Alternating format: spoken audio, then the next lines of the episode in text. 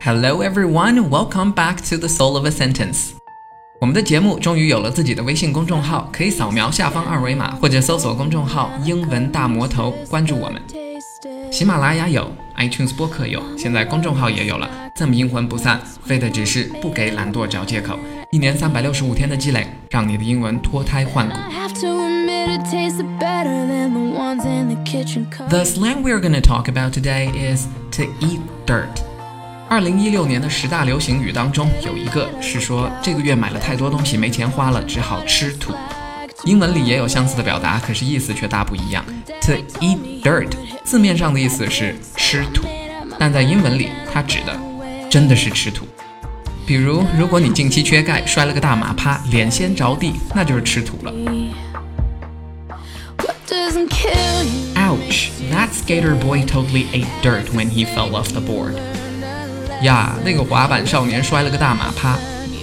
Ouch 是指疼痛的时候发出来的声音，自己疼的时候可以吼，别人疼的时候也可以发这个音表达同情。Eat 是个不规则动词，过去是 a t e，ate。Skaterboard 是滑板，skater 就是滑滑板的人。Ouch! That skater boy totally ate dirt when he fell off the board. 除了真的吃土以外，to eat dirt 也是一句很冲的话。吃土肯定不爽嘛。比如，如果有人对你说了不好听的话，你想让他知道你真的生气了，就可以回他这句 eat dirt。You're such an idiot. Eat dirt. 你真是个蠢蛋，去死。You're such an idiot. Eat dirt. I'd rather eat dirt than listen to my history professor. 听这个历史老师讲课，还不如吃土。I'd rather do something than do something 这个句型表达我宁愿做什么什么，也不要做什么什么。比如，I'd rather stay at home and watch TV than go out in such weather。这种天气，我宁愿待在家里看电视，也不要出门。 I'd rather stay at home and watch TV than go out in such weather.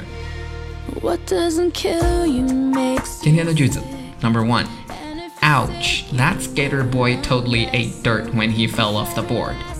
Number two. You're such an idiot. Eat dirt. Number three. I'd rather eat dirt than listen to my history professor. Number four.